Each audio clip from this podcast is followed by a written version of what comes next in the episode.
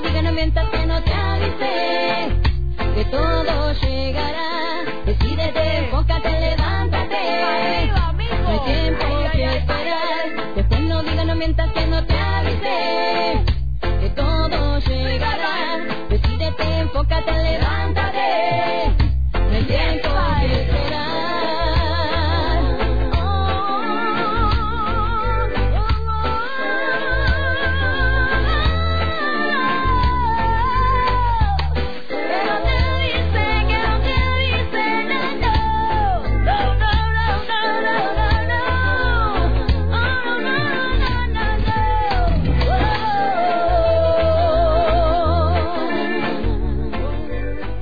No. Ahora sí, formalmente, dentro del espacio de Gritada Colectiva, Feministas Históricas, Rebeldes y Amorosas, saludamos a Claudia Ramírez. Hola, Pau. Hola, Pelle. Ahí Ay, está. enganché cable. Bueno, saben que yo eh, no tengo toda la experiencia todavía.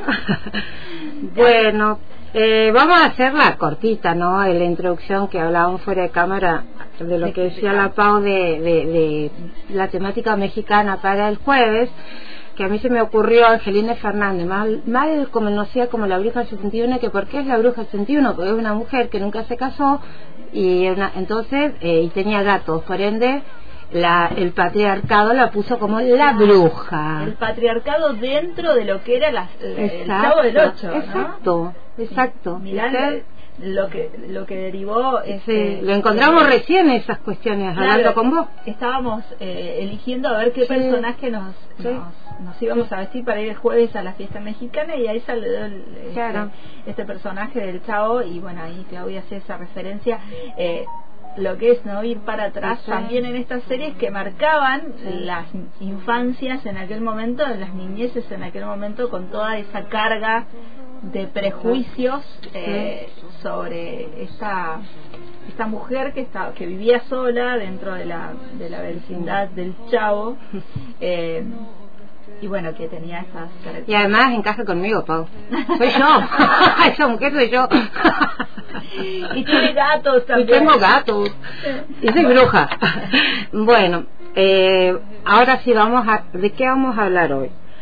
Eh, bueno, vamos a hablar de, de Evita, pero Evita es como un punto de inflexión en la historia de todes y en el corazón de muchos de nosotros. Eh, bueno, Evita podríamos hacer, pero no- nos daría para, tiene, eh, o sea, puede refractarse en muchísimos temas. Lo podemos, podemos hacer una traspolación de, del amor-odio de allá al hoy eh, y al por qué, pero bueno, hoy nos vamos a quedar en una pequeña de su gran historia. Eh, porque el domingo fue, eh, son ciento, ciento, ciento cuatro Ujú. años de su natalicio, su nacimiento o su cumpleaños. Y bueno, entonces eh, yo uní, viste que nosotros, de qué hablamos nosotras, Pa? hablamos de las noticias que nos atraviesan, de la historia que nos que nos que nos que nos construye y también del, del cotidiano, siempre con esta mirada que no sé si, bueno, hay, hay por momentos que, bueno, amo el feminismo, pero hay momentos que decís, ay, no quiero ver eso, no quiero ver eso. pero bueno, como tenemos nuestras contradicciones también Totalmente. Hay días que dices, no, no quiero estar observando y dándome. cu-". Bueno, porque bueno, el feminismo Tenemos, nos abre la claro, cabecita. nuestras contradicciones y también nuestros, eh, nuestras diferencias, Sí, no todas total. eh, quienes eh, están dentro de los feminismos. eh, somos eh, por, por eso es los feminismos Por eso son los no hay feminismos. algo hegemónico ni, ni nadie tiene la, la palabra este, mejor que otra Nada, ¿no? nada. Y todas tenemos la libertad de elegir. y cada eh, una tiene su proceso también su Eso también que proceso, se debe respetar Total, ¿no? total, sí, eh, sí. sororidad hay que respetar el proceso de, de la El- de los compañeros de los compañeros y su voz. Así que bueno, de- dentro de, de, de la vida de Vita yo quería hacer, bueno, eh, un paralelo de, bueno, ella que la hija menor, ahora que estamos hablando, ¿no? De esto de que salió lo de lo de la vecindad del Chavo, acordate que ahí también hay una madre entre comillas soltera, porque eso es espantoso, es una mujer maternando monoparentalmente, doña eh, doña Florinda, no es madre soltera. Pero bueno, haciendo todos esos paralelos, eh, la mamá de, Evita era una mujer, eh, doña Juana Ibarbure, que tuvo eh, tres mujeres, no, cuatro mujeres y un varón. Eh, que era la los tuvo con un con don Juan Duarte que él tenía otra familia eh, ellos eran ella era la hija comillas natural e ilegítima de una mujer que parió cinco hijos de una vida de una doble vida que tuvo don Duarte el cual eh, fue cuestionada eh, la mamá de Evita toda la vida, Evita toda la vida, pero el hombre, el padre que tenía la doble vida, era el gran señor de la sociedad. Eh, entonces, eh, yo acá te voy a leer cortito, eh, tengo el libro de, de, Felipe Piña, que es Girona de tu vida, que me, me parece que dice así él. Sonaba el tango cuando en el campo La Unión, cercano a la pequeña localidad bonaerense conocida como Los Toldos, a las 5 de la mañana del lluvioso 7 de mayo de 1919 nacía María Eva, la futura Eva Perón. Así que ahí, comenzó, eh, yo siempre digo, no comenzó la historia de Evita, comenzó la historia de, de alguien que nos iba a cambiar la vida a todos. O sea que ahí comenzó la historia en la cual yo la verdad que me hago parte, que ahí también comenzó por lo menos la historia de mis antepasadas. Bueno, Evita, eh, ella fue, bueno, ella fue de hecho, fue eh, de, ni siquiera ella tuvo el apellido Duarte, eh, que sí lo tuvieron sus cuatro hermanes. Ella eh, fue, era Ibarguren, era María Ibarguren, eh, porque ni siquiera ni siquiera el apellido. No y estaba registrada nada ni siquiera. Los otros sí ella no. Y bueno cuando ella después eh, se conocen con el general se casan él eh, ahí es donde se logra modificar la partida de nacimiento. Y cuando ella se casa con eh, el general Perón pasó a ser María Eva Duarte de Perón, porque se decía el D en esos años, y a su vez pasaba a ser para el resto simplemente Evita, como decía ella. Bueno, todo este, este, este paralelo que ella hacía, primero esa historia, ¿no? Porque ella fue, eh, ella misma lo contaba, ¿no? Ella, eh, el, ella toda la vida fue eh, la sin derecho, ¿no? Porque era la hija ilegítima, natural, eh, era la, la, la que venía, o sea, la mujer pobre, eh, vino a ser a, a actriz, eh, hija natural, o sea, era la puta, la pobre, o sea, tenía todos los condimentos para eh, no ser querida. Y, y, bueno, y por eso justamente ahí se comprende. Primero que lo, lo maravilloso de ella fue que nunca olvidó sus raíces. O sea, ella siempre tuvo claro de dónde venía y que ese era su, eh, su suelo del cual nunca se despegó. Y por otro lado, también entendemos el odio de, de los odiantes de siempre que nunca iban a permitir que esta mujer, eh, hija ilegítima, eh, venga a decirnos lo que tenemos que hacer o a con quién tenemos que desparramar un poquitito de nuestra gran riqueza uh -huh. en esos negros que ella tanto defendía. Entonces, bueno, yo hacía un, que obviamente que, que, que esto estamos hablando la década del 20, la década del 30, hoy estamos año 2023 y que hoy los tiempos cambiaron y, y cambiaron gracias a conquistas nuestras y nuestras, o sea, acá tenemos súper claro que lo que hoy tenemos lo logramos nosotras, eh, no fue nada, o sea que es algo que no, no, no solo nos enorgullece, sino que nos emociona porque es lo que nosotras conseguimos, nuestras luchas, nuestras conquistas, nuestros derechos. Y, y dentro de todo eso enorme de, que, que, de la valoración que le doy, sigo marcando lo que nos queda. Y ahí eh, lo atravieso con, con, con, mi trabajo, eh, bueno, como ya, ya se sabe, yo soy abogada feminista, que no solo trabajo en el ministerio, sino que ejerzo mi, mi profesión de manera particular. Eh, yo me, me especializo en, en, cuestiones de género, lo mío solo, todo es, como la violencia atraviesa todo, atraviesa también todas las ramas del derecho. Entonces, lo mío es enfocar la violencia, pero la violencia en lo penal, la violencia en familia, la violencia en lo laboral, porque la violencia no tiene límites la violencia es transversal, entonces por ende no tiene límites tampoco en el derecho.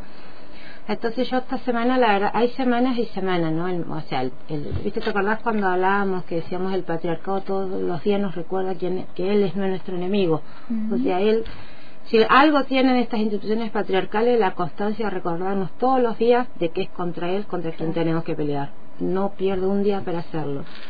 y hay semanas y semanas y yo la verdad que esta semana eh, fue como de decir eh, de las mujeres porque yo yo siempre digo yo no lo que hago es acompañamiento jurídico porque no es solo eh, asesorarlas sino acompañarlas no y bueno y fueron varias varias situaciones en las que distintas mujeres la verdad que quedaron partidas por actitudes de, de los machos eh, sentadas en un pasillo solas llorando porque tienen pánico de cruzárselo eh, obviamente que la justicia resguarda eso no se lo junta y demás eh, pero así todo, vos que yo veo cosas, viste, esas cosas que, que, siguen surgiendo de decirle a una mujer, eh, por ahí podrías aguantar un poquito más, eh, por ahí qué tal si, si, si intentamos, con, eh, a ver, por la tranquilidad, por esto, entonces yo digo, ¿cuánto más? O sea, ¿cuánto más tenemos que pedirle a una mujer? ¿Qué, ¿Qué más paciencia le podemos pedir, no? Porque a mí la verdad que esta fue una semana como bastante heavy en ese tema y, y viste, viene una mujer que tiene pánico de un tipo que la violentó, que la cagó a palo por año, que no se lo quiere cruzar, que no tiene ganas de estar en la justicia, no tiene cero ganas. Entonces, ¿con qué derecho, dirían Evita, con qué derecho me venís a decir vos que tengo que seguir teniéndote paciencia? Claro. ¿Por qué? Entonces yo sé lo que veo, lo que digo, o sea, la, la maltrata, pero también, eh, o sea, ¿Qué es lo que decimos todo el tiempo? Que, que el sistema judicial debe ser modificado. Estamos, hay un sector que estamos cansados de decir la justicia tiene que cambiarse, no la justicia, el sistema judicial. Eh, y, y, si nos dicen cómo lo querés, y bueno, yo lo quiero feminista, uh -huh. yo lo quiero con una eh, perspectiva amplia, a ver si empezamos a mirar. Eh, tiremos abajo, saquémonos esos, esos, esos formatos esos formatos que todavía no son como corceles que todavía nos están aprisionando ¿eh? y mm, entonces y también lo que yo veo es eh, que hay cabezas vetustas y que no pasa por la edad hay quienes son de mi generación o un poco más pero que yo no puedo entender eh, cómo pueden seguir eh, ejerciendo la justicia ya sea del lado que sea como abogado como juez o lo que lo que te toque en esta vida pero no podés seguir mirando las cosas y seguir razonando con esas cosas uh -huh. que ya no va o sea estábamos hablando de la historia de Vita de hace cien y tanto. Hemos atravesado un siglo de conquistas. No podemos eh, o sea yo creo que ya es un momento en el que eh, o sea el, el, por ahí también a lo que apelo es a a que a que por ahí ojalá hubiera más más eh, profesionales de la abogacía con mirada feminista. Claro.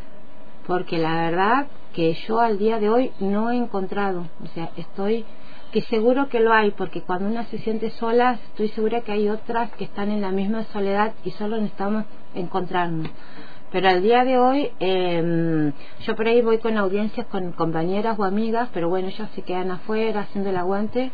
Pero por ahí me gustaría también, digo, bueno, por lo menos ya no quiero ser una sola, una loca sola. Quiero que seamos dos locas, eh, eh, por lo menos intentando, como diría la Ruth no Zuricher, eh, corriendo el límite de lo de lo posible. Uh -huh. y, y bueno, y, y eso por ahí yo, ¿sabes que Creo también que tiene que ver con una cuestión de comodidad. Hay que salir del lado cómodo de la justicia y, y del lado cómodo también en todo sentido, porque las nuevas perspectivas de, de, en las que por suerte la justicia se, se va metiendo, te requiere estudiar, te requiere claro. leer. Porque una cosa es la que yo me puedo posicionar y me puede caer simpático esto y me puede caer. Ahora, cuando yo lo tengo que sostener en la justicia, lo tengo que sostener con fundamento y para eso hay que leer hay que hacer los cursos que sean y si no quieres hacer cursos porque yo tampoco soy muy partidaria de la de la educación privada viste uh -huh. entonces hay veces que sí vale la pena pagar pero también podemos ser autodidactas hay muchísima eh, mucho para leer. Tenemos amigues que nos, nos marcan que podemos leer. O sea eh, en el derecho hay muchísima eh, muchísima lectura mucho, lo que pasa es que tenemos que invertir desde un poquito de plata en libro hasta un poquito de tiempo en leer. Entonces eso, eh, así que creo que, bueno, porque vamos de lo de, vamos, yo que quiero tumbar el patriarcado pequeño, eh, ese es mi objetivo final. eh, dentro de eso quiero modificar la justicia, quiero una justicia feminista, pero en el mientras tanto, ¿cómo lo hago? ¿Cómo voy a ir sosteniendo estas luchas diarias? Y es bueno con eso, con eh, retroalimentándonos desde este espacio que tenemos, desde eh, cuando hablamos con nuestras amigas, desde individualmente decir, bueno, yo me voy a poner a investigar esto, me voy a poner a leer esto, o sea, creo que hay cosas también, eh, creo que hoy lo mío es como una cuestión de hacer un raconto y también como un apelar a, a, compañeros, abogados, por ahí de, decir, bueno, a ver, eh, vos podés ser un buen profesional, asesorar súper bien y no necesariamente tenés que apelar unos alimentos provisorios. A ver, amigos, o sea, me parece o sea que hay cosas que que claro que, que, hay que por favor no como qué sé yo amigues eh, no sé me parece que que el o sea que, que la cuestión esta que nos eh, o sea, viste que antes, eh, cuando hablábamos de abuso en, en el derecho penal, eh, vos eh, o sea, el tema de andaba a las 3 de la mañana sol, sola era todo un argumento que había que destruirlo, ¿eh? Y, y, bueno, yo hay algunos que se que se vayan ayornando y no dicen tal bestialidad, eh, pero hay otros que ni siquiera se ayornan, o sea, que te tiran unas cosas que vos decís, no podés estar acá adentro diciéndome semejante eh, barbaridad, y lo hay. Y, y en realidad a mí de todo esto lo que a mí más me, me, me como que siempre me, me pone así como, como que me angustia es este tema, decir, porque en el medio hay alguien que está, que no entiende derecho, que no tiene ganas de estar ahí, y que y que bueno y que está ahí porque porque el Estado debe cumplir con su rol eh, que le corresponde. Entonces y bueno entonces es cumplir y dejar de seguir victimizando a esta persona. O sea me parece que entonces creo que si Evita la padeció si Evita eh, pudo ser Evita a pesar de y, ella no pudo el, el odio nunca la venció eh, la venció el, el a, los demás sí la vencieron el odio, yo no la venció el, amor, ni siquiera la venció el cáncer, porque Evita nunca murió. Evita el 26 de julio eh, pasó a la inmortalidad. Entonces, eh, el 7 de mayo del 19 nació, el 26 de mayo del 52 pasó a la inmortalidad y nos dejó, creo que eso, ¿no? Eh, nos dejó eso porque hay, hay, que contextualizar. Esa mujer, con todos esos puntos en contra, eh, nunca se llenó de odio y, y, pasó a la historia, ¿no? Y hoy, entonces el domingo la recordamos y bueno, y que y bueno, fue una mujer que en ese contexto eh, pudo marcarnos una línea, no fue, obviamente que no lo inició ella, eh, venían otras luchadoras, nunca vamos a negar, nadie es única, pero es lo que vos decías, hay distintas miradas y cada quien aporta. Bueno, yo rescato esto porque, bueno, porque el domingo fue ese tema, yo porque mm, me atravesó esta semana con estas cosas que por ahí me enojan mucho.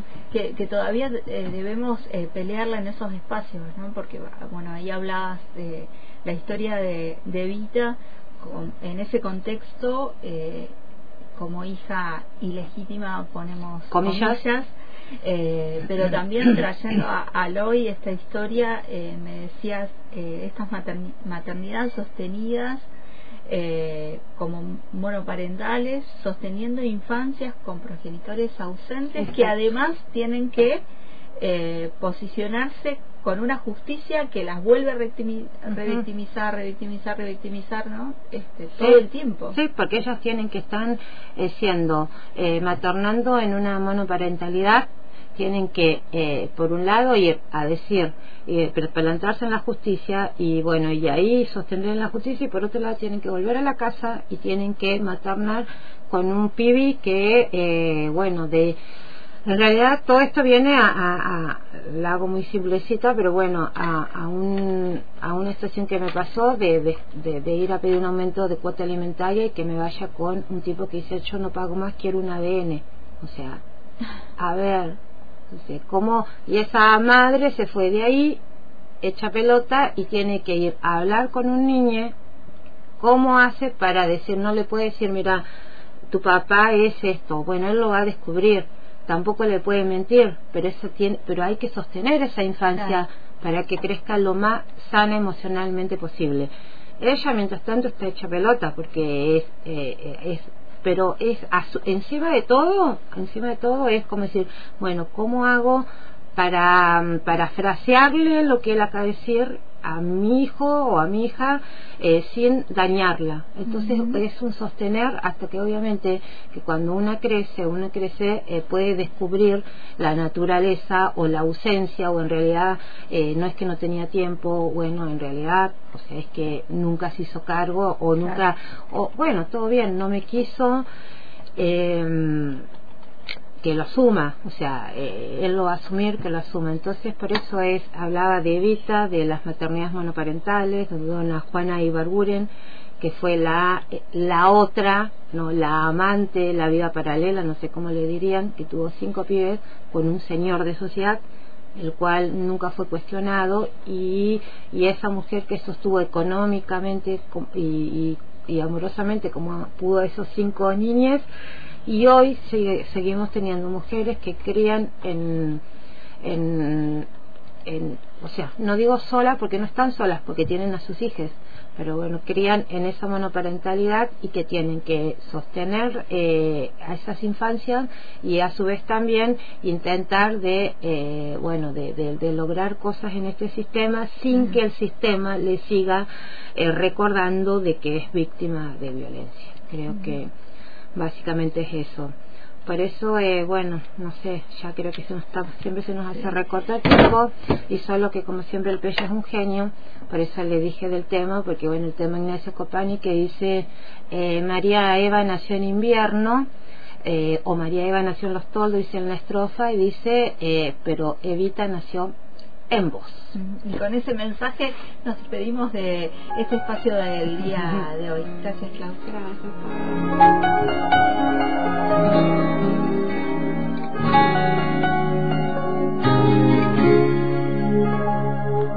María Eva nació en los toldos, no en un estudio de filmación.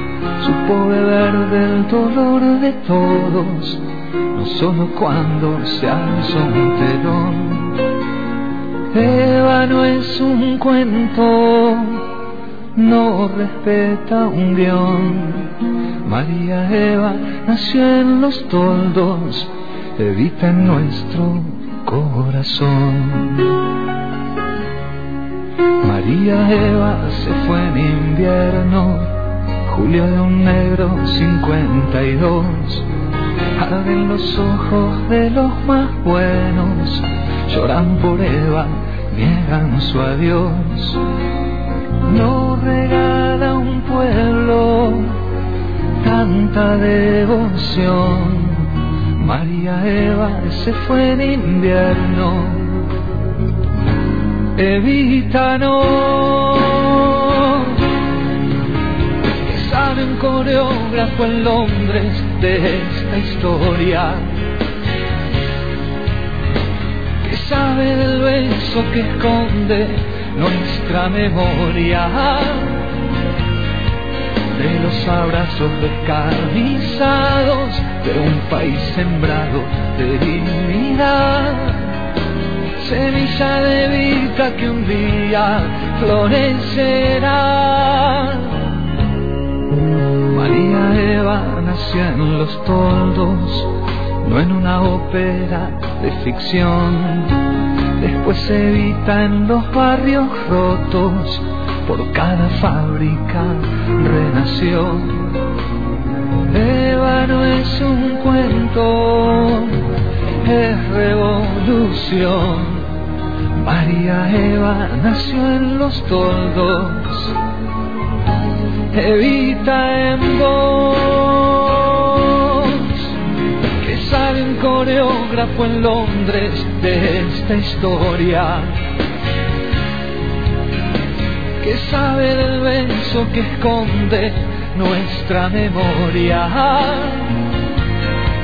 de los destierros de los agravios de los hermanos que hoy no están por ir tras su huella y sus pasos de libertad.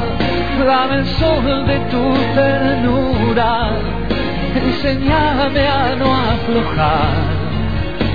Soy uno entre millones reloj que vuelve y sus razones una vez más. Privilegiado fui, me diste un tiempo feliz, y leyes para seguir.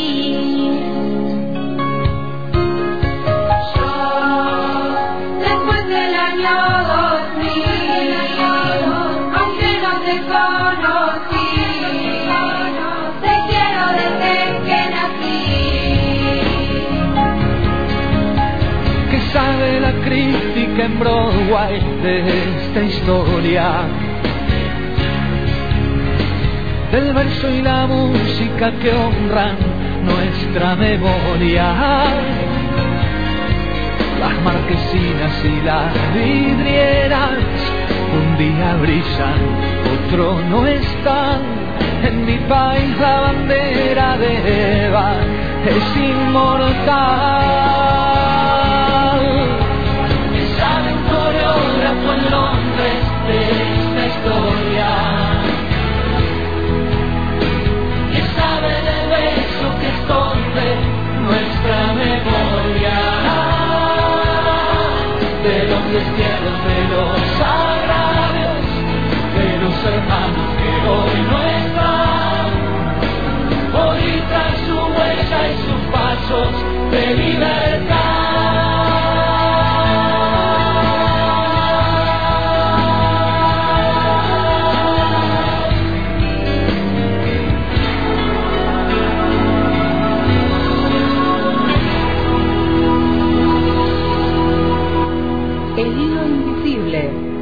Tarde, por antena libre.